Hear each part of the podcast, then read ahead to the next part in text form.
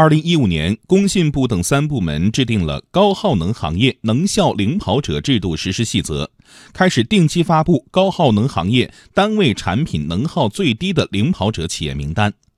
二零一七年度的能效领跑者名单昨天发布，从中一定程度上可以看出中国绿色制造的发展水平。央广经济之声记者吕红桥报道。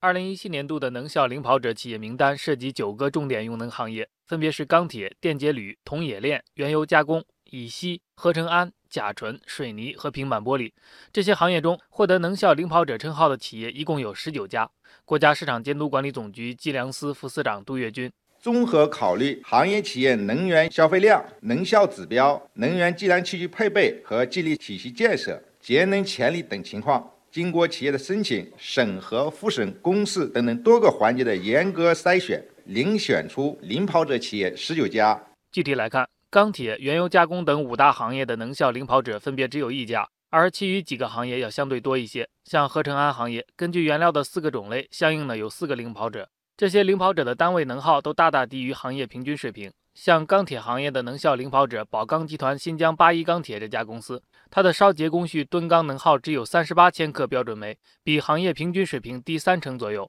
同时，能效领跑者还推动行业整体节能增效。中国石油和化学工业联合会会长李寿生举了原油加工行业的例子：二零一七年，全行业万元工业增加值能耗和重点产品单位综合能耗持续下降。吨原油加工综合能耗同比下降百分之零点四四，构建绿色发展方式已成为行业发展的坚定目标。不过，工信部副部长辛国斌指出，目前各行业的企业节能水平参差不齐，低效产能占比还比较高。像合成氨行业，单位产品能效平均水平要比行业领跑者高出百分之二十。因此，继续完善和实施能效领跑者制度，全面提升各行业能效水平，还有很大的空间。二零一七年全国能源消费总量达到四十四点九亿吨标准煤，同比增长百分之二点九，增速回升较前一年提高了一点五个百分点。其中，工业能源消耗仍然占百分之七十左右，工业绿色发展